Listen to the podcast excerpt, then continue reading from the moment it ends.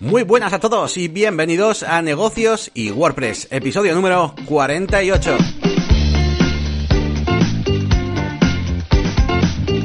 Bienvenidos una semana más a Negocios y WordPress, este podcast semanal que presentamos eh, Elías Gómez y yo, que soy Yannick García. Me dedico un poquito pues, al tema de marketing online y branding para marcas, para empresas y emprendedores. Y bueno, tengo un canal de YouTube, La Máquina de Branding, podéis visitarlo cuando queráis. Y al otro lado tengo a Elías Gómez, que es todo un experto en WordPress. También ofrece soporte en foros de Google, como de Gmail, por ejemplo.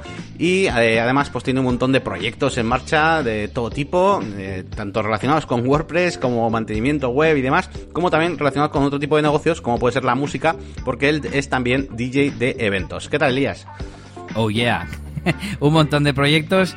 De hecho, la semana he estado, estaba revisando aquí las novedades que tenemos y más que, eh, no sé, novedades de desarrollo web, como he traído semanas anteriores, esta ah, semana ha sido más ocupada con estrategia y análisis y reordenando un poco mis, mis proyectos. Igual luego lo comento, ni siquiera lo había apuntado, pero claro, algo tendré que contar porque tienes tú un montón de tarjetas. Así que nada, muy buenas a, a toda nuestra audiencia.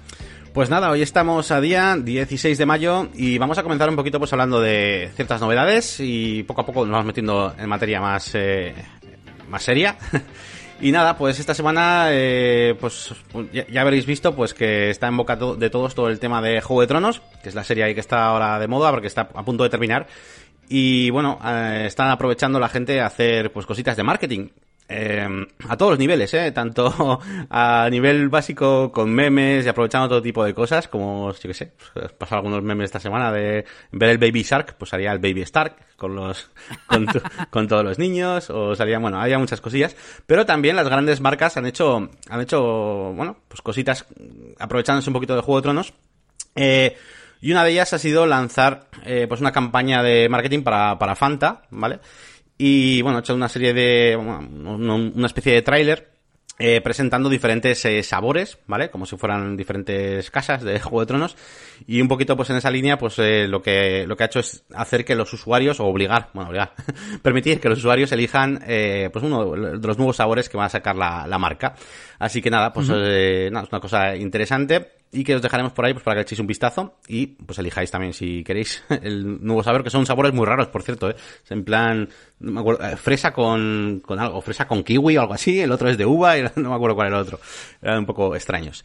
Y sigo sí, sí. con Juego de Tronos porque eh, ha habido más cosillas relacionadas con Juego de Tronos, por ejemplo, eh, ha habido un poco troleada porque por lo visto pues no ha gustado eh, los últimos capítulos o cómo se ha ido tornando el guion de la serie y han hecho una de estas troleadas en Google de conseguir que cuando busques ciertas cosas pues pues salgan unos resultados determinados no y cuando ah. cuando buscas eh, malos eh, guionistas bueno malos bad, bad, writers creo que es en plan mal, malos escritores o malos guionistas pues salen ¿Sí? ahí los los guionistas de, de Juego de Tronos así que bueno esta semana también ha sido la troleada esta de Juego de Tronos. y, y por último, por último, por último, otra cosita más de Juego de Tronos que, eh, bueno, han lanzado una, una especie de, de campaña, varias marcas, eh, marcas más o menos importantes, pues de, yo que sé, está Hawkers de las gafas, eh, Refusa, los de ¿Mm? eh, Xiaomi, todo esto, Telepizza, me parece que estaba también eh, pues para hacer una especie de, con, su hashtag reino anti-spoilers, pues hacer una especie de campaña anti-spoilers y bueno, están aprovechándose un poquito de, de todo esto. Al final un poquito la noticia es eso, ¿no? Pues eh, quedaros con la reflexión de que bueno, cuando queréis hacer alguna campaña, pues tenéis que aprovecharos también de agentes externos. Eh, nosotros, por ejemplo, en la agencia, pues llevamos, eh, bueno, pues eh, distintas redes sociales y demás. Y no nos solemos acordar de, de cosas como estas, pero um, si quiero ah, decir algo sobre mi marca, bueno, pues igual si le pongo en un entorno de Juego de Tronos, pues igual puedo llegar a mucha más gente, ¿no? Que, y que se pare eh, un, un, segundo más a leer lo que pone si pongo detrás a, a la Calesi, ¿no? Así que, bueno, sin más, recordaos que, que podéis hacer este, este tipo de, de truquillos con el marketing. Sí, me estoy acordando de tu camiseta de Juego de Tronos, que los tronos son váteres. Pues imagínate que eres roca, pues aprovecharlo, ¿no? Sí, Por ejemplo, ¿no? Por poner un ejemplo tonto y, y obvio. Sí, sí. Pero bueno, Yo de Juego de Tronos solo he visto cagadas. No sigo la serie, pero sí que me ha llegado el vaso de Starbucks en la mesa y, y no sé qué otra cosa era. Sí, el tema este del doblaje que a mí me va, que decía si conscious, si conscious. Y era si can see us. No, ella no puede vernos, pero que aquí no lo tradujeron y que decían que era como una protesta de los, de los dobladores, ¿no? De los actores de doblaje, perdón, que es como hay que denominarlos. No sé si tú lo habías visto. Eh, sí, no, no sabía por qué. O sea, yo pensaba que era, pues eso, un fallo que, que, se, se- que se les pasó. No, sé, no sabía que era una protesta, digamos, pero sí, sí, sí que lo vi. Tenía eso entendido, aunque luego lo han corregido, ¿eh? pero bueno. Eh, continuamos con cosas que no he apuntado, pero eh, te iba a decir que han sacado... a ver si la semana que viene la tengo mirada, porque ha sacado esta semana, ayer me llegó el email, DJI, eh, la marca esta de los drones, del estabilizador que me he comprado, ha sacado una cámara de acción. Eh, así que eh, creo que los de GoPro deben estar haciéndose un poco de caquita porque es la leche. Tiene estabilizador, tiene doble pantalla. Tiene pantalla por detrás, la normal, y por delante. Eh, por supuesto, la pantalla es táctil con una interfaz súper chula. Graba en, en cámara lenta 8 veces más, des- más, más lento, digamos. O sea, a 900 o no sé cuántos frames. Tiene estabilización, que creo que ya lo he dicho. Tiene 4K. Bueno, un montón de cosas y sumergible. Así que mm, 300, casi 400 euros. Y, y bueno, pues me, me la echaré un vistazo, pero bueno, yo de momento estoy contento con la mía y con mi estabilizador. Cuidado, cuidado que nos conocemos, ¿eh? Empiezas a echar un vistazo, tal, no sé qué. Además tú te manejas ahí en Wallapop, vendes la otra, tal. podría ser, podría ser. Eh, la cosa es que estaba mirando a ver qué había puesto esta semana en el blog, que no lo había apuntado, y me he dado cuenta de que no había puesto nada de tecnología. Sí que he visto algún vídeo, ha salido algún teléfono nuevo, alguna cosa nueva por ahí. Pero bueno, el de Google, eh, el de Google ha salido, eh, bueno, ha salido en el Google I.O., no sé si hablamos del Google I.O. la semana pasada, pero me he hecho un pequeño artículo resumiendo las características del nuevo teléfono de Google, el Pixel 3A, que es unas, en resumen, es un gama media, pero con la cámara del grande. Entonces, está muy bien para esa gente que quiere un teléfono bueno, digamos, pues de Google, con todas las actualizaciones, pero que le preocupen mucho las, las fotografías. Os dejo el enlace en las notas del episodio y además de este, em, he hecho una pequeña, bueno, unas notas, un, enlace de estos que recopilo, pero dejando unas notas sobre Boomerang, esta extensión que sirve para, bueno, pues tener funciones extra en Gmail. Eh, la principal era la de devolver un email a la bandeja de entrada y por eso se llama Boomerang, pero te permite también enviar más tarde, te permite hacer incluso emails recurrentes, Yannick. Decir, si esta persona no me ha contestado, cada dos semanas mandar un email que ponga... ¿Habéis recibido mi propuesta? Eh, esp- espero que me lo confirmes. Pues eso cada 15 días, ahí, automático. Bueno, y también os dejo... Era, mandaron un newsletter con 15 funcionalidades que quizás no conozcas, o algo así. Y nada, me las miré, había alguna que no conocía, y os dejo el enlace en las notas del episodio también, porque está, está curioso. Mira, eh, aparte de la de mensajes recurrentes, veo que me he apuntado la de enviar más tarde si no ha respondido. O sea, en plan, pues eso, prepararte una, un seguimiento, pero que solo se mande si no te responde, pues yo qué sé, en esos 10 días que has puesto, por ejemplo. Así que me parece bastante útil. Sí, sí. Y cambiando de tercio, me parece que hoy vamos a tener monográfico de cada uno, ¿eh? Pero bueno. Eh, vamos con un truquito que digo, dije esta semana. Casi serían herramientas o en trucos o no sé, igual tenemos que abrir una nueva sección.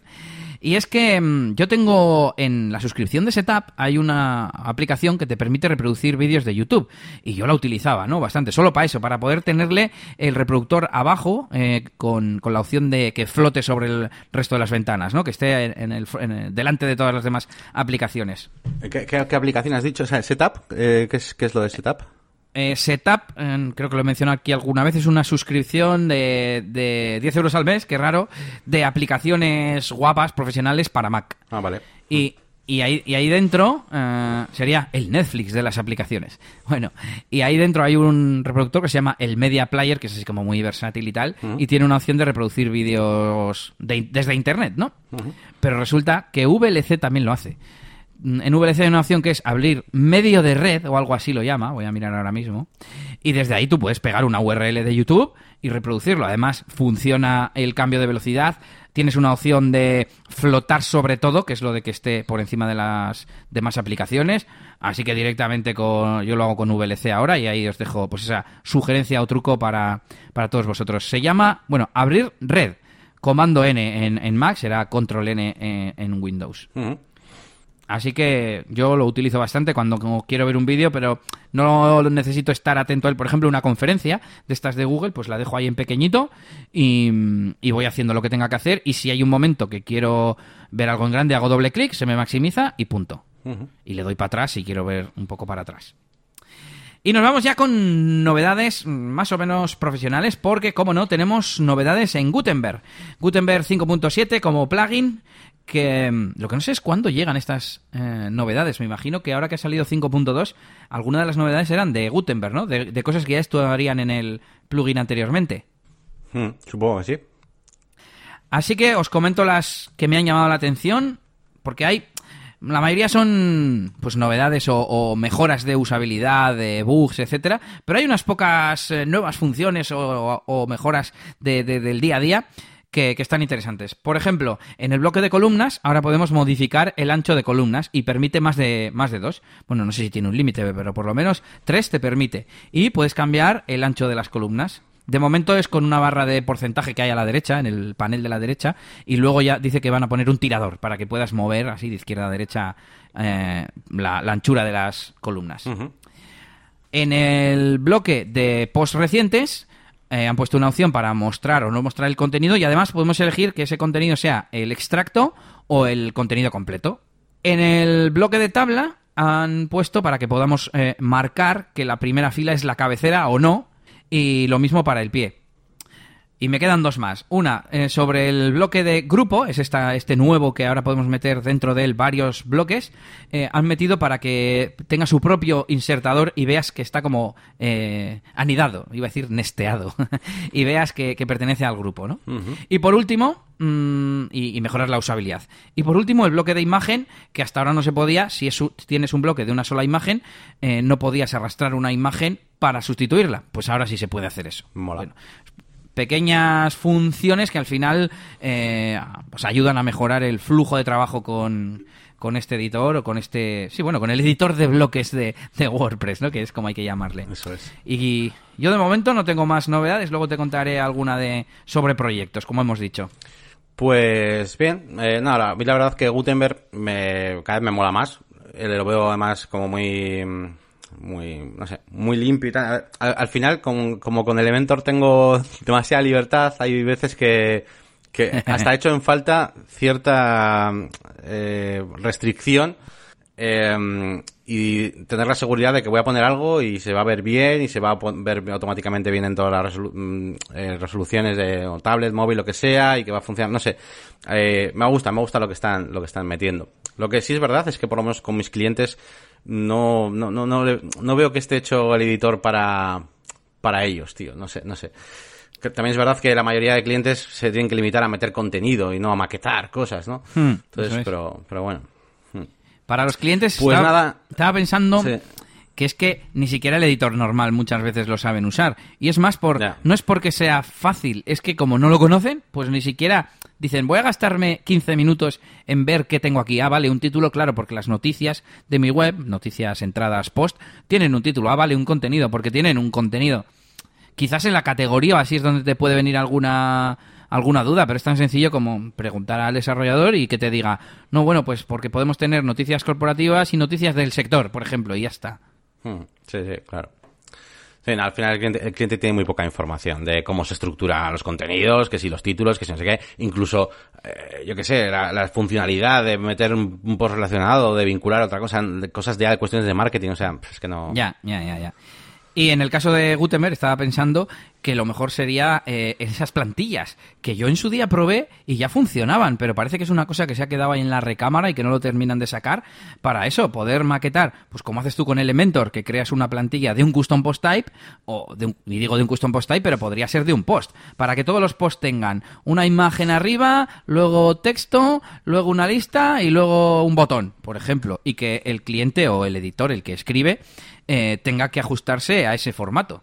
Y bueno, pues para eso estarían las plantillas, que además podemos bloquear que sean modificables o no, etcétera. Claro, eso es. Pues bueno, hablando un poquito de clientes, eh, yo esta semana tenía uno que, bueno, le terminé una página web que es de estas páginas web que, que, a mí me dejan un poco así raro porque en principio parece un proyecto interesante, pero, pero se acaba convirtiendo en un catálogo de productos que no tiene opción a compra. Es como una típica web de, pues eso, que es como una tienda online con un montón de productos y categorías, pero que al final es eso, solamente catálogo, ¿no? Eh, la cuestión es que eh, bueno, esta web está preparada en principio para que el cliente pues vaya gestionando él pues todo, ¿no? Metiendo sus productos y sus cosas con el tiempo. Eh, aunque al final ha acabado pues contratándonos una especie de mantenimiento para que, bueno, más que mantenimiento, pues de, desarrollo, ¿no? Bonos de horas de desarrollo para que le metamos cosas. Sí. La cuestión es que eh, ha querido añadir, aunque tiene muy poquitos productos, eh, que por cierto se repiten en muchas categorías diferentes. Eh, eh, son productos que, yo qué sé, pues que sirven para una cosa y para otra, ¿no? Eh, yo qué sé, imagínate, yo qué sé, medicamentos o, por, poner, por, poner, un ejemplo, pues puede servir para dolor de cabeza y otros que también pueden servir para la fiebre, para las dos cosas, entonces puede estar en muchas categorías.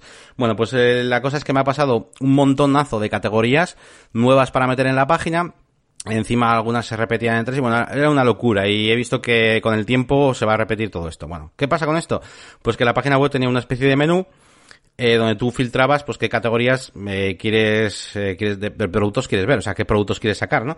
Y la cosa es que, claro, andar metiéndome ahí en el menú de apariencia, menús, eh, después de haber creado las categorías, que eran unas cuantas, eh, igual eran 30 categorías nuevas, eh, pues tener que meter, eh, meterme en los menús para ajustarlos, un rollo. Y he dicho, vale, ¿no hay alguna manera de hacer automáticamente esto y tal? Y bueno, he encontrado un plugin que me ha funcionado muy bien, eh, se llama JC Submenu, y, mm, y lo que hace básicamente es que tú metes un elemento de la apariencia menú eh, como un enlace personalizado. Bueno, de hecho da igual cuál metas. Eh, pero bueno, ya que no va a funcionar la funcionalidad nativa de WordPress, pues metes un enlace personalizado y dentro le dices, ¿qué quieres que saque aquí? Y le, y le dices, venga, sácame todos los terms de, de esta taxonomía. Y ya está. Y automáticamente te, te, te, saca elementos dinámicos, te carga como dinámicamente, utilizando el apariencia menús, para que yo luego pueda utilizar el menú de Elementor eh, que, recoge los datos de esta función de WordPress, vamos, de los menús. Sí, sí. Y, y nada, la única pega, pues es que es un plugin que la última actualización ha sido hace cinco años. Eh, sí que es verdad que, claro, como esto tampoco utiliza aquí, no, no es la leche en cuanto a tecnología, porque al final son cosas que, yo qué sé, las taxonomías, tal, los menús, todo son cosas que WordPress ya las tiene de toda la vida, pero me daba un poco miedo, eh, pues esa parte, ¿no? De que es un plugin, pues, eh, de precated, ¿no? Ahí que está un poco olvidado. Y nada, lo he hecho con este menú y nada, pues quería eso, comentarte a ti, a ver qué te parecía y también, pues eso, comentar un poco a todo el mundo mm, cómo haría esto, ¿no? De, quiero que las categorías de, la, de mi página web, el menú de categorías de productos, eh, aparezcan ahí en el menú directamente, automáticamente, cuando yo creo categorías en, en WordPress, de una taxonomía en este caso, no es de WooCommerce, es una taxonomía que, eh, que me he creado, pues quiero que aparezca automáticamente en el menú.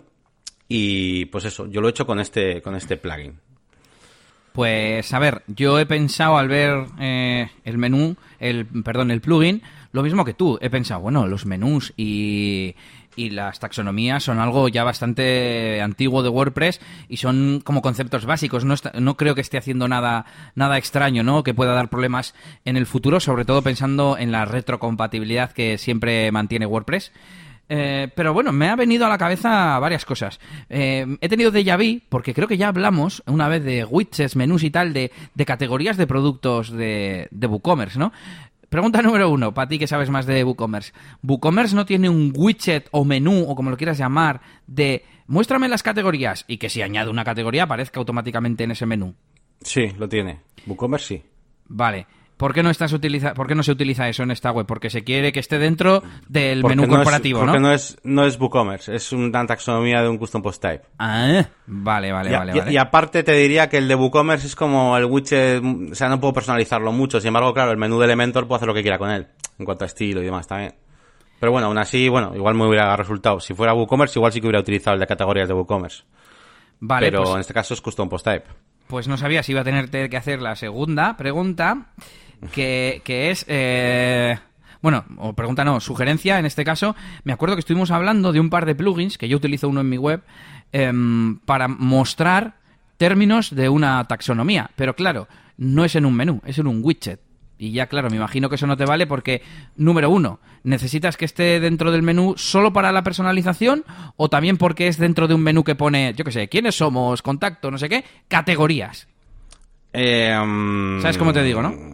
Sí, sí, sí. Eh, En principio sí. En principio, bueno, eh, a ver, en principio sí me gustaría que, val- que valga para eso, aunque en esta web en concreto, de hecho, le he hecho un menú aparte. Cuando tú entras en los productos, tienes para elegir sectores, que es la, que es la taxonomía, y ese menú no aparece más que en, cuando estás ya dentro de sectores y aparece ya el, el menú este que te estoy hablando. Pero vamos, que, mm, sí, no estaría mal que valga para siempre, también para meter en el elemento menú como tal. Bueno, pues ahí queda la, la sugerencia del tema que lanzamos al viento para que, bueno, contestéis en los comentarios en negocioswp.es. Eso es.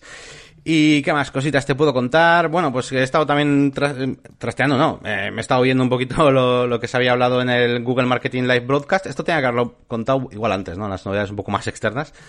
Eh, que bueno, básicamente han estado hablando de, de estos eh, anuncios que, bueno, lleva ya tiempo metiendo YouTube de anuncios de 6 segundos que parecen funcionar súper bien. Y por lo visto, pues han sacado una herramienta que se llama Bumper Machine o algo así, que básicamente te genera anuncios automáticamente para YouTube con los mejores trozos de un vídeo más largo que tú hayas hecho. Eh, utilizando Machine Learning y todas esas cosas. Es que además lo, lo comento porque aquí en el, en el podcast hemos hablado muchas veces, ¿no? De esto de, de la inteligencia artificial que está haciendo Adobe y otros, otros por ahí también. Y en esta ocasión pues eh, lo utilizan para eso, para generar anuncios, ¿no? Y, y hablaban y decían, jo, es que un vídeo de 6 segundos funciona muy bien, pero las empresas hacer un vídeo de 6 segundos cuesta mucho tiempo, no sé qué, hay que saber de edición de vídeo y tal, no sé qué. Y, y han, presentado, han presentado como dos herramientas, por así decirlo. Una, que es parecido a lo que tiene Facebook para crear anuncios automáticamente. Eso es lo que te genera un vídeo, ¿no? O sea, tú tiras ahí unas cuantas imágenes y él te genera un vídeo. Sí. Eh, y luego otro, que es que te- tú metes un vídeo y él solo te lo recorta a 6 segundos utilizando, por ejemplo, eh, cuando ve eh, caras eh, hablando o, o que enfatizan o cambios de contraste. Bueno, no sé cómo lo hará, es inteligencia artificial. Y, y nada, pues que, pues a ver si lo podemos probar dentro, dentro de poco. Os dejaré por ahí los enlaces para que le echéis un vistazo. Y en el blog de Google pues hablan un poquillo, un poquito, ¿eh? Un po- hablan de ello. y tiene buena pinta, los video, video ads. Está dentro de este grupo de cosas que, que Google llama video ads.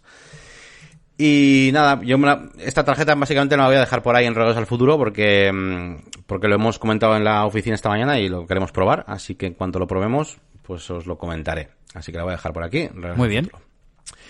Y ya terminando un poquito de mis problemas, eh, esto sí que no le veo yo solución así rápida, que es que tengo un cliente que, pues, en productos farmacéuticos y quiere que su tienda online de WooCommerce, solo, eh, los, eh, ciertos productos solo se puedan comprar tras haber enviado el cliente una receta médica. Y no, no veo la luz de cómo hacerlo. O sea, eh, es que claro, yo, yo digo, ¿esto qué es? Como si, yo que tengo que mandarle, como si fuera, claro, encima una receta médica que solo valga para una compra para ese su- usuario, o sea, solo puede comprarlo una vez, además. O sea, es, es bastante complejo. Y ando ahí, pues, dándole vueltas a esto. Hasta mm, he pensado en, en investigar cómo funciona internamente el sistema de cupones de WooCommerce, porque eh, puede ir algo relacionado de... No sé. Eh, ahí lo dejo. Eh, básicamente es eso, es una, una farmacia, tú vas a comprar un producto y este producto, hoy no me deja, mm, debes enviar primero tal, y que te salga ahí para enviar un documento, un PDF, y entonces, pues no sé, supongo que a través del email habrá una notificación o algo y que le digan, ya puedes eh, hacerlo. O algo, después de que ellos, eso sí, eh, presencialmente, digamos, o sea, de forma humana, hayan comprobado que la receta es válida, no sé cómo, le darán a un botón que aprobará la compra de ese producto o activará ese producto para ese usuario en ese momento concreto. No sé, me parece como, mm, si lo hago demasiado manual, me parece ridículo, porque para eso activo y desactivo el producto para el cliente y ya está. y la forma de automatizarlo, pues no lo sé. Así que lo dejo por ahí, por si a alguien se le ocurre algo, porque yo estoy bastante perdido. Yo desde mi desconocimiento de WooCommerce, mi relativo desconocimiento, diría que mm, eh, habría que jugar con los estados del pedido, ¿no? Al fin y al cabo, si no te he entendido mal, yo lo que haría es que el pedido se realice, solo que no te lo envío hasta que me mandes la, la receta. En teoría, entiendo que es una especie de farmacia online eh, o algo así, y que... Bueno, claro, no sé si eso es legal o si tú no quieres hacerlo, ¿no? Igual prefieres que te mande la receta primero. No sé cómo sería. Claro, eh, sí, según las instrucciones del, del cliente, eh, no, no debería aparecer el botón de comprar eh, de primeras al usuario si no ha mandado la receta. Yo pondría la barrera más tarde. O bien le permitiría comprar, pero no te lo envío hasta que te mande, hasta que me mandes la receta. O bien, si quiero evitar que luego el cliente diga, ah, pero yo receta no tengo y tengas que hacer devoluciones, eh, si acaso en el paso anterior, que sería el checkout, antes del pago como tal. Hmm. Sí, sí, eso estaría bien. Claro, yo desde mi perspectiva de desarrollo, de desarrollador, tiene que haber algún hook en ambos puntos. Eh, seguramente para cambios de estado habrá algún plugin, me da a mí, y bueno, igual para el otro también. Em, sí, igual sí, documentación, sí, algo así. Em, pero bueno, y si no, seguro que se puede programar algo. Eh, que no aparezcan los métodos de pago, por ejemplo, hasta que no hayas adjuntado. Bueno, y tampoco porque eh, se quedaría el, pedido pendiente, ¿no? Tú, tú harías el pedido, mandarías tu receta y cuando te lo revisen te llega un email. Eh, se ha aprobado tu receta, digamos, eh, haz el pago. Sí, sí, y a la hora de comprar incluso, claro, yo había dicho que no aparezca, pero puede aparecer el botón de añadir y poner ahí, atención, en tu cesta hay productos que requieren de receta médica, no se enviarán hasta que... De, de hecho, sí. Claro, puedes, no, sé lo que es, pero si es una farmacia, pues una, un medicamento es uno que te han recetado y, y otro producto es un, un eh, no me sale, un cacao de, labios, ¿no? Están haciendo así el gesto. Pues el cacao de labios te lo pueden mandar, el otro es el que se quedaría en espera. Yo, yo creo que cuanto más lejos llevar al cliente, eh, mejor, siempre que no tenga implicaciones legales o lo que sea. Sí, sí. Pues nada, otra que se va a parar a futuro para contaros cómo acaba esta aventura. Y aquí sí que os pido ayuda si os ocurre algo, cualquier cosa que os ocurra puede ser de ayuda en este brainstorming de a ver cómo lo hacemos. Y, eh, ¿qué más tenía? Tenía una última cosita que bueno, he estado mm, trabajando un poquito con algunas web multidioma y demás, y además como me lo habían preguntado en el canal, creo que me lo preguntó alguien, digo, ah, pues mira, voy a comentarlo en el, podcast, em, que básicamente es que poner el aviso de cookies, este que sale, pues eh, sabéis, que ponemos ahí este mini pop-up ahí, ¿qué, no sé qué nombre tiene esto, eh, barra, barra horizontal inferior, ¿no? Sí. Eh, traducir esto, ¿no? Es decir, que cuando tú estés, tú cambias de idioma, pues eso salga en otro idioma. Sin más. Y he estado buscando documentación y hay un montón de cosas diferentes para hacer con VPML y tal. Eh, os voy a dejar por ahí los links por si queréis informaros de cómo funciona bien esto. Pero os digo mi workflow que me funciona, aunque no sé si es lo más técnico posible. Yo, o sea, que, que mi forma de trabajar es yo utilizo el Cookie Notice, Cookie Notice, que es un plugin ¿Y qué pasa? Que claro, yo si eh, lo, pongo en castellano, todo, ya sabéis los campos de aquí introduce eh, el aviso, aquí introduce el texto que va a salir, no sé qué. Bueno, si yo pongo en castellano todo eso, luego no puedo traducirlo con VPML, con la traducción de cadenas de texto. Entonces yo lo que hago es dejarlo ahí en inglés y luego utilizar la traducción de, de cadenas de texto VPML y entonces ya me detecta las cadenas traducibles y, mm, y funciona, funciona.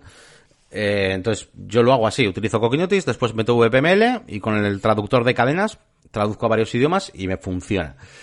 Eh, fuera de ahí no he probado nada, pero he estado buscando información y se puede hacer. Y ahí ya os digo, diferentes métodos, eh, algunos son como un poco hack, ¿vale? Hay raros, que incluyen incluyen cosas de hasta de CSS y de JavaScript, de mostrar, mostrar uno y quitar el otro y cosas ya un poco raras.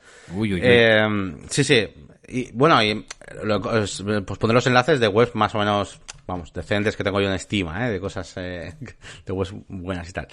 Pero bueno, que si queréis mi forma rápida es, es esta. Tú no sé, Elías, si, qué es lo que te viene a la cabeza, si lo primero que harías. Estaba pensando pues que el plugin en sí sea traducible y he pensado en, en Loco Translate, pero claro, para eso tiene que tener las cadenas eh, rodeadas por esta función, que precisamente vamos a, hablar hoy un poco de tema de traducciones. Y, no sé, en realidad he pensado, ¿todos los plugins son traducibles? No, no sé, luego lo vamos a tratar, no, no se me ocurre una solución así, aparte de que el propio plugin sea traducible. Claro, es que una cosa es que sea traducible la cadena, tipo que lo puedas cambiar de idioma, digamos, y otra cosa es que, que tengas varias versiones idiomáticas cuando cambias de idioma en la web. ¿Sabes? No, no te he entendido. ¿Cómo varias versiones? O sea, hay algunos plugins que tienen cadenas eh, traducibles.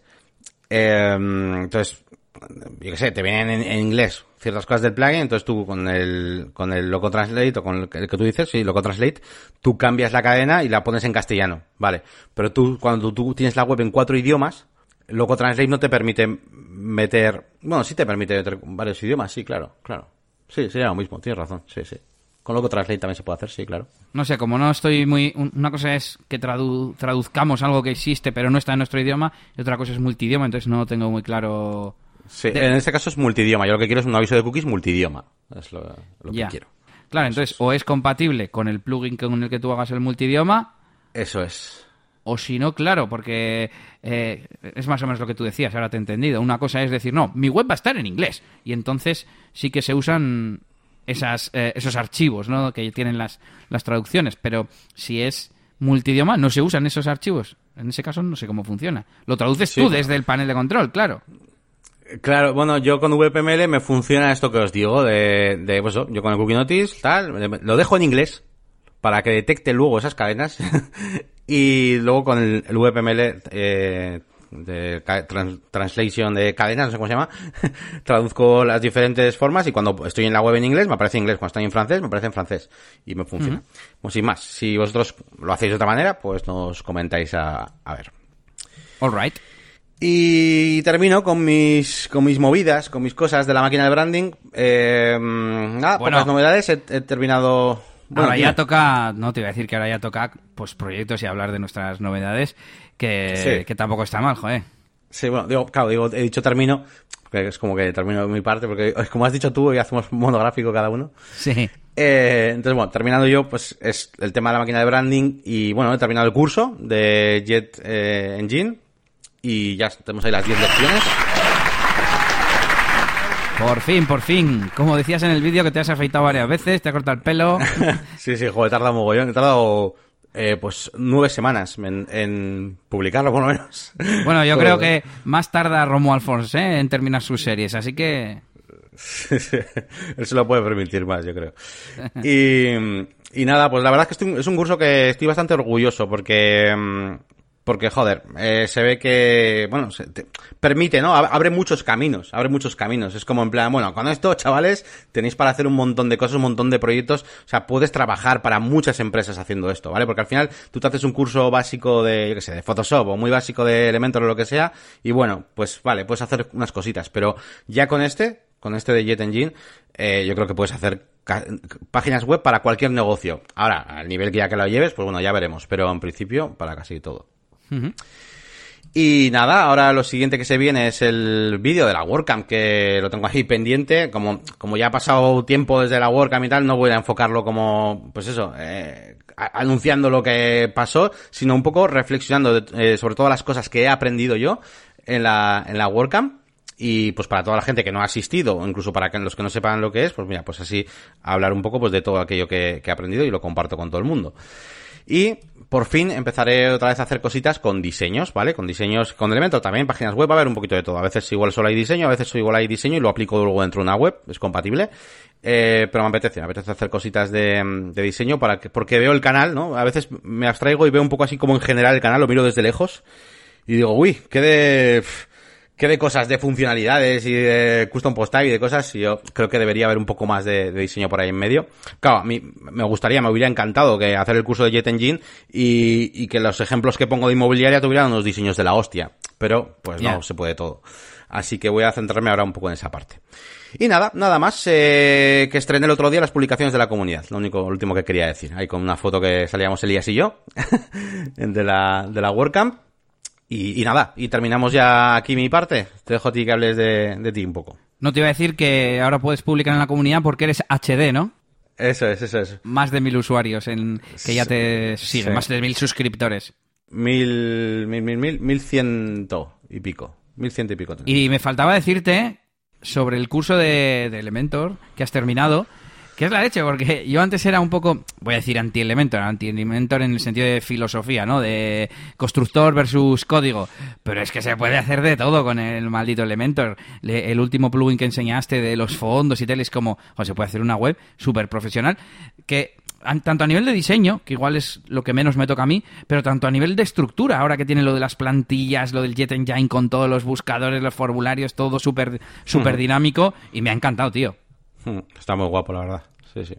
Yo estas cosas, o sea, es así, o sea, no las podría hacer. Tú, tú sí las podrías hacer sin, Bueno. sin estos plugins, pero, hombre, yo ahora mismo no podría, o sea, no tengo mentalidad de programador y, y a mí me encanta poder hacer estas webs, ¿sabes? O sea, Bueno, pues me toca a mí, te cuento novedades de mis proyectillos y, y luego un poco esa reflexión de la semana. Bueno, en DJ Elías prácticamente he estado liado con seguimientos de, de clientes y haciendo ofertas también. Ahora eh, estoy haciendo ofertas a los clientes que están dentro de los próximos dos meses. Eh, si no tengo, o sea, si lo tengo libre, pues les digo que les hago un 10% de descuento. Y alguno pues ya me ha aceptado, así que bueno, eh, por un lado, mm, ganamos, eh, tenemos más margen en las que aceptan al precio de, de la subida del año pasado, pero bueno, si a alguno le tengo que hacer un descuentillo y voy rellenando fechas, no me importa. Y aparte, eh, he estado haciendo mucho seguimiento y ya te voy, cuento que voy a intentar optimizar esa parte de los seguimientos. No sé si lo dije ya, voy a intentar, voy a modificar el primer mensaje que mando, que hasta ahora mando los paquetes que tengo. Tengo tres paquetes de tres niveles, digamos, de que incluyen más o menos cosas. Pero claro, mm, hay ciertos eh, eventos o bodas que necesitan presupuesto personalizado y son bastante porcentaje. Y al final la gente me pregunta, tengo que hacer un presupuesto a medida y lo que voy a hacer es un documento que sea un poco chulo, pero que tenga las tarifas de todo, para que ya la gente tenga toda la información. Y de momento no me siento tan fuerte como para obligar, entre comillas, a la gente a que coja los paquetes, que en realidad están muy bien y son muy completos, pero eh, eh, puede que para ciertos casos incluya servicios o, cosas que no necesitas, ¿no? Entonces, eh, para que la gente tenga la información, porque también yo antes quería convencerles primero de lo bueno que soy y después ya darles el precio, ¿no? Pero igual que en la web he puesto el menú para que la gente vea los precios, vea cómo trabajo y vea todo, aquí va a ser un poco lo mismo, ¿no? Como la pregunta que hiciste en la WordCamp de, de que los precios se vean desde el principio y el que no pase ese filtro es que no es tu cliente y ya está.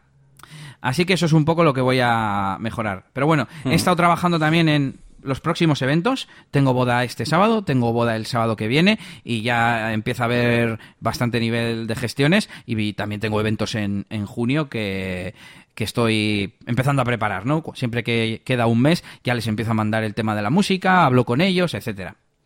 También he terminado un vídeo que tenía desde hace bastantes semanas eh, atascado, digamos.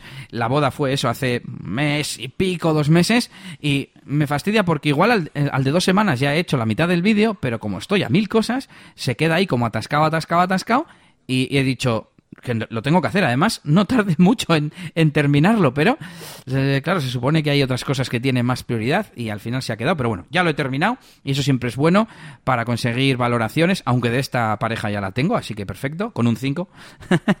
y, y, y creo me queda uno por hacer y también voy a intentarlo hacer lo máximo, lo antes posible. Y ahora te tengo que contar, tengo pues una mala noticia. Y es que un evento que tenía cerrado para, para junio, ¿no? Para eh, el 31 de mayo, pues me lo han cancelado. Y un poco ha sido por tema de negociación en la forma de pago, te pago antes, te pago después. Y bueno, al final lo que he hecho ha sido ser fiel a mis principios. Igual antes eh, hubiese sido más. Eh, hubiese cedido, ¿no? Hubiese dado mi brazo a torcer, pero creo que me pedían demasiada flexibilidad. Y bueno, he perdido un evento, pero me he quedado tranquilo. Yo creo que poco a poco hay que ir eh, levantando, subiendo ese nivel de, profesionalidad para, bueno, pues dar esa imagen que, hay que dar, ¿no? De, de profesional, valga la, redundancia. No, era un problema de, de precios, ¿no? O sea, era un pro- problema de la forma en la que gestiona las cosas o procedimiento, ¿no?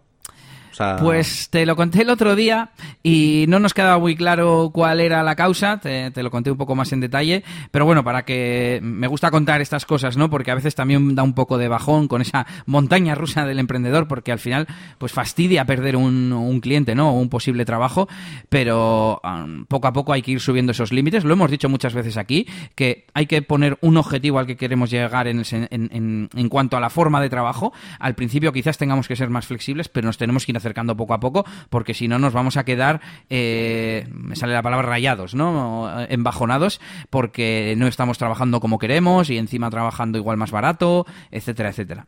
En este caso, que yo sepa, no ha sido por la razón que me dieron, fue por flexibilidad en los pagos.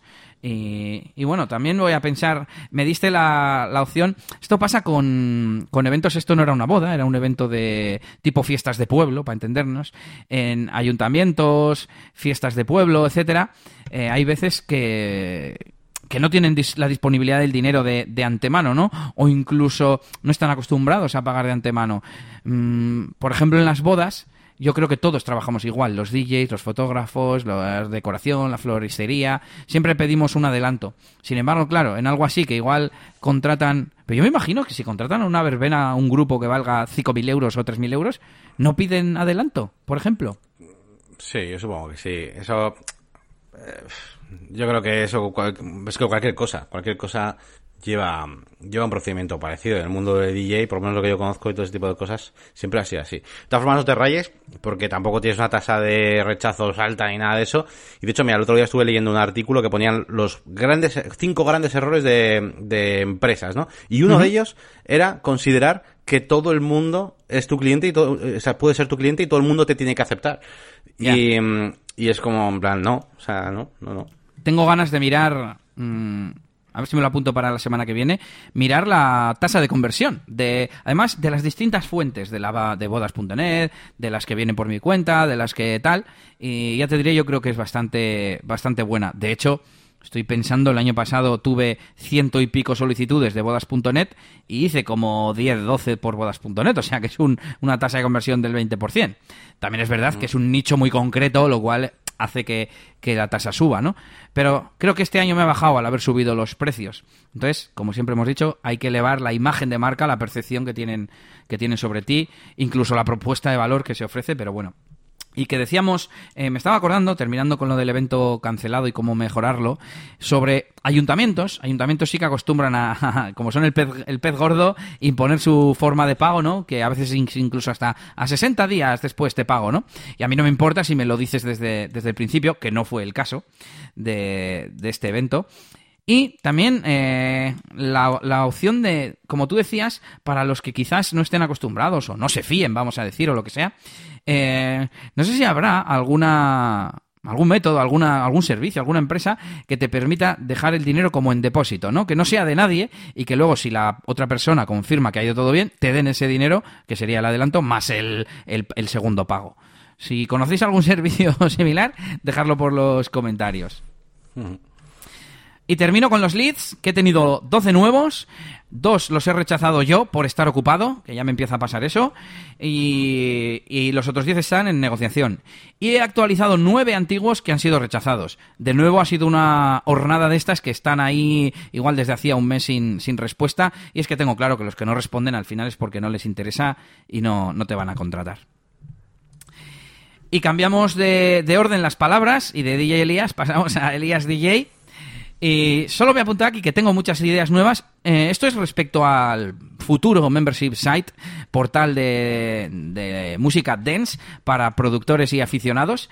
Y mm, voy a hacerlo sobre la marcha, espero que, se me ocurra alguna, pero he tenido un montón de ideas, ¿no? Desde que las, las discotecas y salas de fiestas eh, tú puedas llegar a ellas desde Google, pero que haya un buscador que para mm, investigar su historial de fiestas y tal, o buscar qué salas de fiestas hay en una localidad concreta, tengas que ser miembro, por ejemplo. Mm, ¿Qué más? Respecto a las canciones, por ejemplo, que no puedas ver la lista, perdón, canciones no, eh, sesiones, sesiones de, DJ, que puedas escuchar, pero que no puedas descargar ni ver eh, la lista de canciones. Bueno, y un montón de...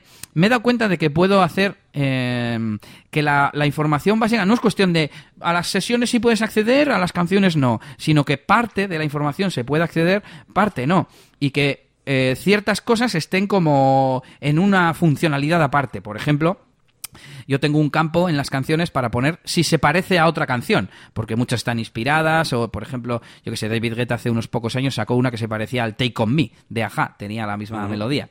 Pues, pues pequeñas curiosidades que quizás te dejo verlas si llegas a la ficha desde Google, pero si quieres buscar todas las canciones de David Guetta que tienen parecidos razonables, tiene que ser ya pagando, ¿no? Un poco... Es contenido más, más premium, el contenido para, para, o sea, dentro del propio nicho, que ya es ese mundillo, pues más específico todavía. Y cuanto más específico sea el nicho, más puedes eh, eh, pedir, eh, más, más puede pagar la gente, porque menos cantidad de información de ese tipo hay por internet, claro.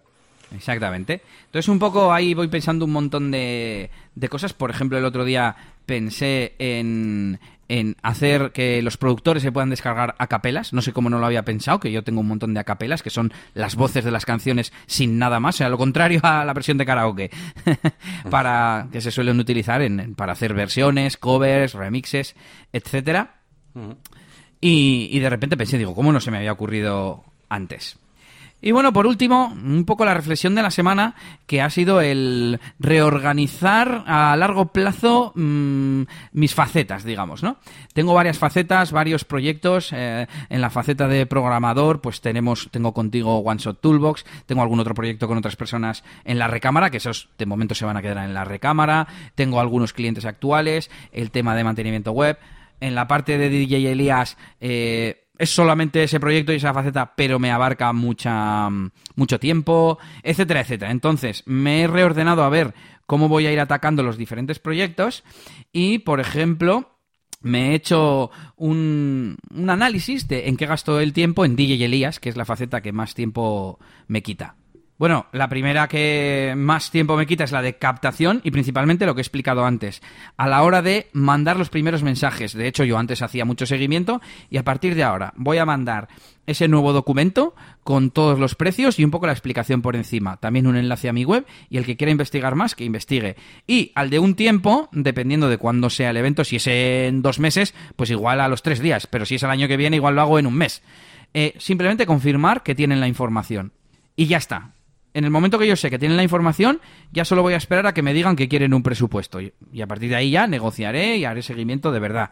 Pero ahí me voy a ahorrar mucho tiempo porque igual he gastado un 40% por, ciento de lo que llevo de año eh, en eso, en seguimientos, en, en, y ya no en seguimientos, en de repente entra una nueva solicitud y más o menos te dice lo que quiere, pero falta información.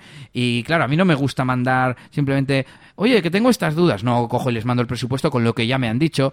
¿sabes? Por ejemplo, igual no me dejan claro si, si quieren equipo o no, porque es unas fiestas, no sé dónde, y por ejemplo en Star of Service eh, puedes poner si necesitas equipo o no, pero también hay una opción que es no estoy seguro, ¿sabes? Entonces, ¿qué hago? ¿Mando el presupuesto? ¿No? ¿Me, malgasto el tiempo? ¿En qué más? Eh, yo mm, pone, reza en mi página web que hago visitas a los restaurantes o establecimientos que no conozco, pero creo que en ciertos casos no merece la pena. Por ejemplo, cuando no, cuando no llevo mi equipo. No tiene sentido ir a ver al sitio cuando yo simplemente voy a llegar a una mesa que me hayan puesto y conectarme pues, a un equipo o a un cable o lo que sea. O en bodas que son muy pequeñas, que solo voy a pinchar y nada más voy a ir a la zona de discoteca, no me voy ni a mover por dentro con el equipo ni nada. Entonces, en eso también creo que voy a ahorrar no mucho tiempo, pero bueno, algo de tiempo que creo que es innecesario. También voy a simplificar los vídeos porque los hago mm, muy largos, estos vídeos que regalo a las parejas. Y yo creo que para tener el recuerdo pueden ser perfectamente de 5 minutos y con cambios más, más rápido. Voy a concienciarme de grabar menos tomas, digamos, porque todo, todo me parece interesante, ¿no? Cuando estoy grabando, pero en realidad con que tengan un recuerdo de, de cada momento así, de cada canción especial, ya vale. Y un par de cosas más en las que voy a ahorrar tiempo es reuniones, porque yo a todos, le, pues para dar una buena imagen y ahora que tengo la oficina habilitada, pues como que les, les invito demasiado, ¿no? Casi les esfuerzo a que tengamos una reunión. Entonces, yo voy a hacer que sepan que estoy disponible, que tengo una reunión, o sea, que tengo una reunión, que tengo una oficina, y si quieren nos podemos reunir, no sé, lo más sutil posible, pero que no se sientan obligados. Y, por ejemplo, para firmar el contrato se puede hacer perfectamente por email. Yo, el que me quiera conocer o charlar o hablar de algo, perfecto, puedes venir sin ningún problema. Pero creo que sin querer les estoy obligando a venir a firmar el contrato a la oficina a lo tonto. A ver, es más efectivo, pero creo que al final, o sea, eh, pues tienes esa cercanía con el cliente, etcétera, etcétera. Pero creo que al final también es mucho tiempo que, que se emplea, ¿no? Pero bueno, esa parte sería la que menos me importa. Y luego en cuanto a preferencias musicales, que también te he contado que hay algunos que se vuelven locos a elegir canciones. De hecho, hay algunos eventos en los que no tiene sentido que yo les diga que pueden elegir canciones, como unas fiestas de, de barrio, ¿no? En la que no hay un protagonista que quiere escuchar su música favorita, sino que tengo que poner música para todo el mundo y ya está. Entonces yo creo que ahí también puedo, puedo ahorrar tiempo. Y bueno, me he organizado un poco el tema de los proyectos, como te he dicho, le voy a dar prioridad al tema de mantenimiento WordPress, así que si necesitáis poner en buenas manos vuestra página web hecha con WordPress, aquí estoy, en eliasgomez.pro. Y bueno, mm, a ver qué, qué otros proyectos tengo por aquí.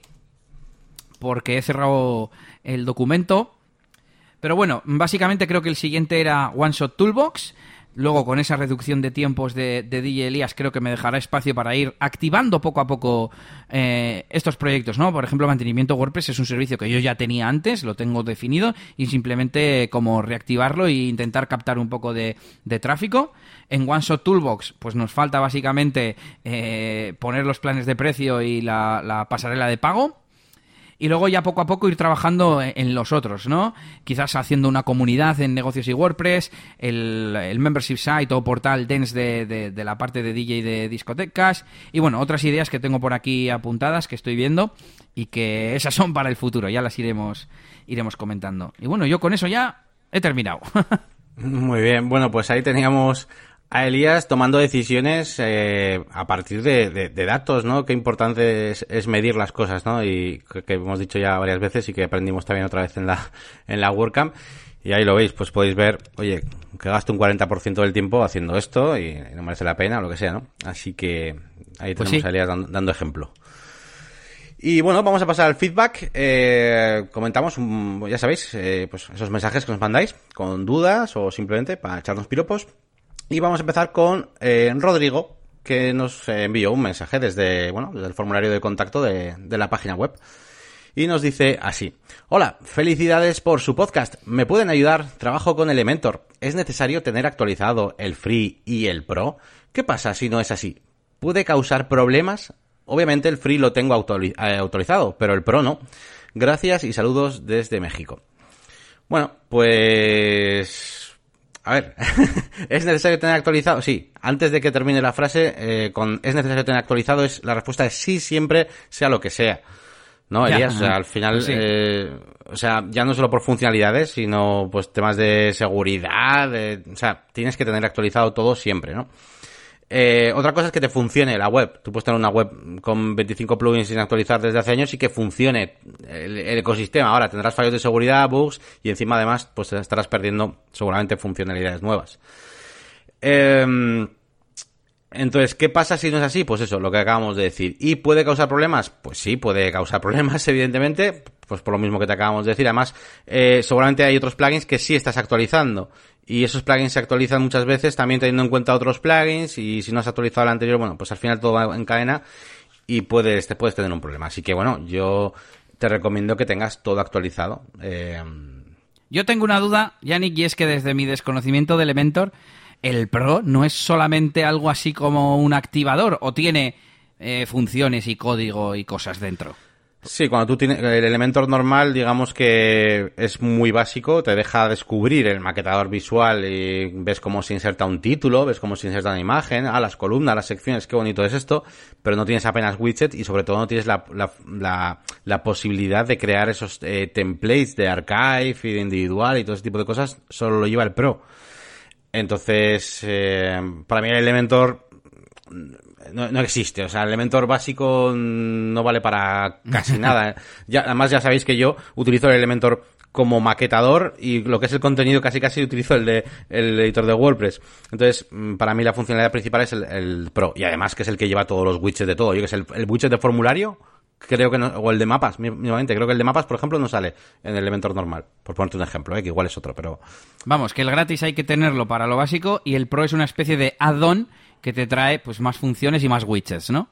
Sí, supongo que, y esto yo creo que es casi una especie de función comercial el que lo hayan separado así. O sea, yo no consigo el... el Elementor Free ahora mismo. En la versión Pro sin el Free no funciona. Claro, eso es. Entonces no. hay que tener los dos y, y, obviamente los dos actualizados, yo creo. Sí, sí. No es como el Generate Press que puedes tener el tema y funciona perfectamente y ya está, y luego el Premium te da cosas extra, sino que para mí el Elementor normal es demasiado básico, no, no te deja hacer todas las cosas que, que, que, que, molan, ¿no? De Elementor. La, aquí la duda es por, por qué no lo tienes actualizado. Supongo que porque no tienes la licencia. Eh, hombre, puedes hacer dos cosas. Eh, la, tener la licencia te da la posibilidad de, de actualizarlo automáticamente y de tener soporte comprando la licencia. Pero si no la compras, puedes descargar el, módulo de otros sitios, como mi zona de descargas de la máquina de branding. Ahora, tendrás que actualizarlo manualmente, como ya expliqué en un vídeo, con un plugin como el, Update eh, Themes and Plugins from Zip File. Pero bueno, pues te puedes sacar del apuro. Pero vamos, que a nada que hagas algún proyecto mmm, yo qué sé, eh, monetizable, ¿no? En el sentido de que un cliente te pague, pues lo suyo es que compre la licencia. Claro, claro, yo estaba pensando, ¿y por qué no actualiza el Pro? Si, si hace falta tenerlo, el, el Free le hace falta y lo actualiza, claro, claro, por lo que has dicho tú. Bueno, pues ya sabes, amigo Rodrigo, que me ha salido un pareado a actualizar, aunque sea desde la máquina del branding.com. Y bueno, como dice Yannick, siempre hay que apoyar a los desarrolladores y si te puedes permitir pillar la licencia, pues así se actualiza solito y puedes preguntarle si tienes alguna duda.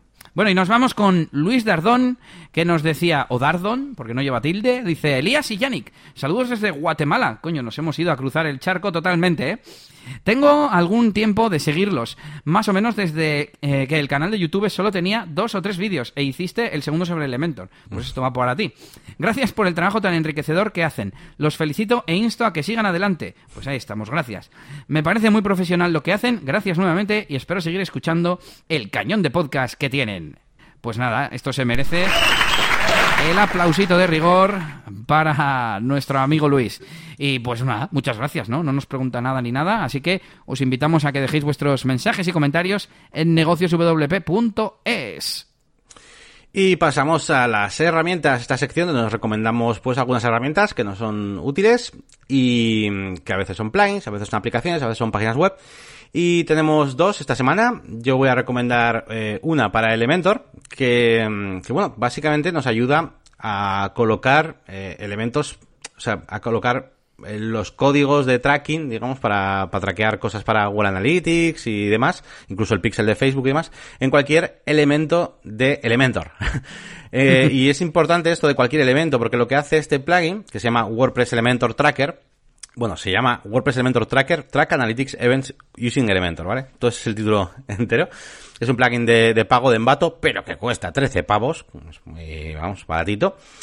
Y eh, como digo, lo que hace es que en la pestaña eh, avanzado de cualquier widget eh, de Elementor tenemos eh, ahora unas opciones que se llaman Event Tracking, donde podemos traquear con Facebook, con Google Analytics y, y, bueno, pues eh, desde ahí configurarlo manualmente y tal, sin necesidad de andar cambiando, por ejemplo, yo que sé, pues poniendo, colocando IDs de CSS a cada cosa para luego conectarlo con Analytics y demás. Es como muy sencillo todo. Y si hacéis, pues eso, eh, si tenéis Analytics y, o usáis, pues eso, las analíticas de Facebook también y demás, pues os puede ser eh, muy útil. Y como os comento también que funciona y tiene perfecto soporte con el formulario nativo de Elementor Pro, con lo cual es también interesante.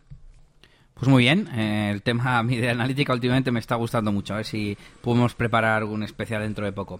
Y yo os recomiendo una extensión, bueno, un servicio en realidad, pero que funciona a través de una extensión porque si no, no podríamos usar, de... Mmm, eh, es un Trello para tus, tus favoritos, vamos a decir. Es decir, es un gestor de yo diría que tanto de sesiones de navegación como con una extensión que ya recomendé que se llamaba OneTab, como de gestor de, favoritos de estos que hay online 100.000. Pero la interfaz es rollo Trello, con tableros, listas y tarjetitas. Entonces, bueno, echarle un vistazo. Yo solamente lo he probado un poco por encima, el otro día lo descubrí. Y yo no lo voy a usar porque ya tengo OneTab y porque ya uso Digo para los favoritos. Pero bueno, puede ser una, una cosa chula si estáis, sobre todo, muy habituados a usar Trello. Se llama Clearly, por cierto, y os dejamos eh, los enlaces, por supuesto, en las notas del episodio. Muy bien. Bueno, y con esto pasamos ya mmm, directamente pues eh, al último bloque de este programa en el que vamos a tra tratar un tema concreto que es el de las traducciones eh, de plugins y themes, ¿vale? No vamos a hablar de las traducciones eh, multidioma, de tener una página web en varios idiomas, sino pues un poquito de cómo, cómo se hace esto de eh, pues traducir ciertos elementos de un plugin o de un tema que no vienen pues traducidos y queremos pues, cambiar esas cadenas de texto, ¿no? Y bueno, es una cosita que, básicamente, o sea, no, no, es ni tema central, digamos, porque es una cosita que, que me han preguntado un par de veces mmm, las últimas semanas, eh, cómo se hace, sobre todo con cosas concretas. Oye, ¿cómo se cambia esta palabra de este plugin que es que me sale en inglés? Tal? Bueno, pues voy a explicar yeah. un poquito el concepto para que entendáis cómo funciona un poco por encima y luego cómo se hace, ¿no? Así que, bueno, lo primero que tenemos que tener en cuenta es que eh, no todas las cosas de WordPress son traducibles, ¿vale? Para que algo sea traducible, tiene que estar definido así por el desarrollador, ¿vale? Eh, bueno, cuando, cuando, tenemos un trozo de, bueno, casi todas las cosas de WordPress ya, ya sabéis que es, están desarrolladas en PHP. Y, eh, bueno, pues algunas de los, algunos de los códigos, pues llevan una especie de, pues eso, de, de, de código, ¿no? Normalmente es como una especie de, ¿no? Un, un under, una barrita, ¿no? Un, sí, una función. Do, una función donde eh, se indica que esa cadena es traducible, por así decirlo, ¿vale? Tiene la propiedad de ser traducible. Y entonces, eh, esas cadenas que tienen ese código, esa función, pues eh, se pueden traducir de diferentes formas. Lo típico es utilizar, eh, bueno, pues los propios archivos de traducción, que son archivos que suelen estar en la carpeta, eh, pues, wp content barra language, por ejemplo, o incluso dentro del plugin, pues solemos tener también otra carpeta de languages. Y ahí dentro hay unos archivos que son los archivos que con extensión .po y .mo, que son los que tienen la información acerca de las traducciones, ¿vale? Son como tú abres un archivo de estos, por ejemplo, hay, un editor que se llama Poedit. Si tú abres un archivo de estos, pues tienes como la cadena original y debajo te puede aparecer o vacía o traducida, si tiene ya la traducción metida, ¿no? Entonces, bueno, se trata de crear diferentes traducciones y, eh, e incluir estos archivos punto, eh, punto .po y punto .mo tantas veces como lenguajes tengamos, ¿vale? Eh, y bueno, básicamente un poquito es, es eso el, resumen de cómo, de cómo funciona. Elías seguramente nos puede aportar algún detalle más, no sé si quieres comentar alguna cosa igual que me haya dejado importante.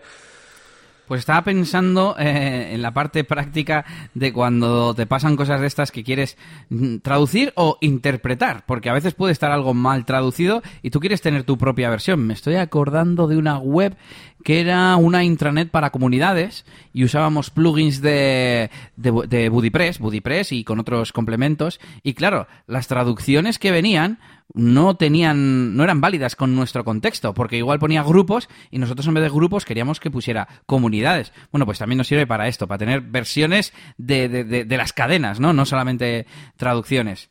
Iba a explicar que yo he aprendido un poco preparando mínimamente este, este tema y es que hay una función, claro, es que con eso de que son barras bajas parece algo raro, pero bueno, una función puede tener el nombre que sea y en este caso en PHP hay una función que es barra baja y la de WordPress nativa es doble barra baja. Y sin más, es una función que coge el texto y lo que hace es buscar si hay una traducción, en este caso en base al idioma que tengamos elegido en el, en el panel de control.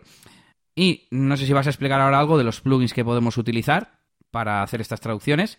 Pero bueno, iba a decir que con esos plugins, pues lo que, lo que hacemos es generar un archivo nuevo de, esas traducciones que has, que has comentado de archivos PO, POT, MO, que no sé si los vamos a explicar hoy o los dejamos para otro día. Sí, a ver, yo comentaba lo de los archivos PO y MO un poco para ponerlos en contexto, ¿no? Igual que en el curso de Elementor pues explico un poco pues, la jerarquía, ¿no? El WordPress Hierarchy y demás pues para que se entienda un poco de dónde viene. Pero luego al final es lo que dices tú, eh, tenemos plugins para hacer todo esto, de las traducciones. Y básicamente, pues eh, yo por lo menos utilizo dos principales. Uno es el Loco Translate, que, bueno, mm, está, está hecho para eso, ¿no? Para traducir estas cadenas de texto. Lo que hace básicamente es escanear eh, tus plugins y tus temas en busca de mm, de cadenas que, que, sean traducibles, ¿vale? Porque no, no siempre vienen traducidos, a veces, a veces vienen traducidas a medias, a veces no tiene la traducción entera, lo que sea. Entonces te escanea todo y, y a partir de ahí pues tú le dices, eh, quiero eh, editar este, este idioma o quiero añadir una nueva eh, traducción. Entonces, bueno, pues tú desde ahí vas gestionando un poco, un poco todo eso, ¿no? Y, y luego es guardar y ya está. Y luego tengo la opción también del VPML. Cuando si estáis haciendo una web multidioma, pues al final, eh, pues no hace falta que instales el logo Translate, porque ya tendrás instalado VPML seguramente. Y el VPML, pues te, tiene una herramienta que se llama ah, ah, ah, traducción de cadenas, se llama. Y hace prácticamente lo mismo, ¿no? Tienes para elegir plugins o themes. Y desde ahí, pues bueno, pues le dices, quiero editar un, un archivo de traducción o quiero crear uno nuevo. Y luego también podéis hacer esto que decía Lías, de cambiar un poco el contexto, ¿no? De las cosas. Yo hace poco tenía una página web que era un BuddyPress, si no recuerdo mal, sí, era un BuddyPress. Y en, en un, utilicé un plugin de portfolio para BuddyPress y cambié la palabra portfolio por la palabra garaje. Eh, básicamente para que cada usuario pudiera tener un garaje, ¿no? Un, ya, ya, como si fuera un portafolio propio y demás. Y bueno, pues eh, esto es un poco el resumen, ¿no? no tiene mucho más. Eso sí, tened cuidado de en qué carpeta eh, colocáis estas traducciones que se generan con los plugins. Normalmente yo, ya, para que me funcione bien, la pongo, ya os digo, dentro de la carpeta del plugin. ¿Vale? Porque eh, Loco Translate y WPML te dan como la opción de elegir otras carpetas, pero a mí me suele funcionar ahí, dentro del plugin. Yo hace tiempo que no toco este tema eh, en ninguna web, no, lo he necesitado, pero también tener en cuenta que lo mejor sería conocer la jerarquía. No sé si hay jerarquía en cuanto a las carpetas de dónde están los archivos de lenguaje. Si están en eh, VP Content, lenguaje. Si están en lenguajes del tema. Si está, puede estar en distintos sitios, ¿no? No sé muy bien cómo va, pero con conocer eso y utilizar un programa como Poedit, que no sé si hay alguno más, eh, pues claro, te ahorras un plugin. También, hombre, estoy pensando si usas Loco Translate, por ejemplo, lo puedes desactivar cuando lo estés utilizando. Pero bueno, al final, ese espacio utilizado en el servidor, posibles, posibles ataques, ¿no? Eh, el, otro día hablábamos del Site Health Check de WordPress 5.2 y una de las cosas que me recomendaba a mí era quitar los plugins inactivos. Y es en plan, jo, macho, eh, tengo ahí el, yo que sé, el Better Search and Replace o no sé, alguno de estos que utilizas de vez en cuando, pero no lo quiero borrar. ya lo voy a actualizar, tranquilo, joder. ¿Qué? O sea, si lo tengo activo no pasa nada, pero si lo tengo inactivo sí. Entonces, bueno, un poco... Pero bueno, pues espero que os pique el gusanillo, que es la cosa de que podáis adaptar vuestros proyectos al lenguaje que vosotros queráis o traducir, si es el caso. Sí, y, no solo lo que es que os pique el gusanillo y tal, y traducir para vuestros propios proyectos, sino creo que es importante también que colaboréis en la comunidad de WordPress, ¿no? Una de las cosas importantes, yo creo, dentro de la comunidad, pues es toda la gente que está ahí activa, dándole caña a las traducciones y demás, y creo que si te gusta WordPress es una buena manera de ayudar, ¿no?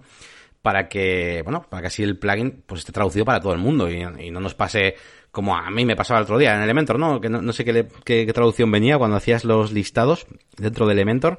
Eh, mm, sí, de inmuebles. Inmuebles de Archive. Sí, eso, eso es. Estaba la traducción como al revés, ¿no?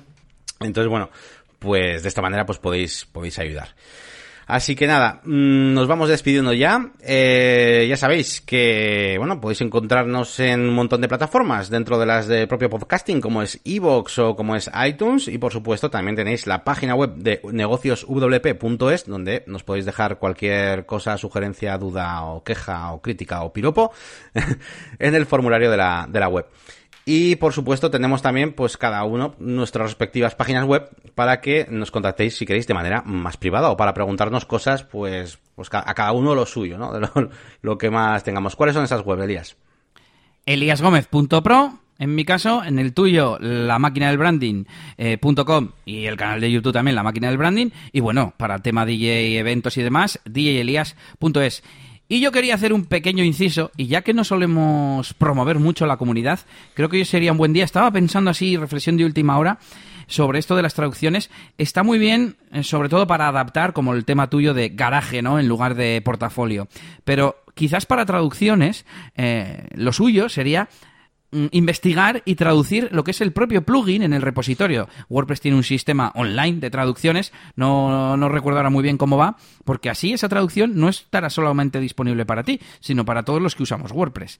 Entonces, bueno, eh, quizás eso sería eh, buena, buena opción, ¿no? De, traducción y que, disfrutemos todos. Y iba a recordar que al principio eh, solíamos pasar lista de los eventos de WordPress que había cercanos. Así que hoy voy a recordar wpcalendario.com, ese proyecto de Javier Casares, donde están las meetups, las WordCamps, no sé si alguna cosa más, y, y pasar por ahí para, para echar un vistazo si tenéis algún evento cerca. Pues nada, hasta aquí el programa número 48 de negocio y WordPress. Ya lo sabes, nos vemos la próxima semana aquí mismo. Un saludito. Agur. Agur, agur.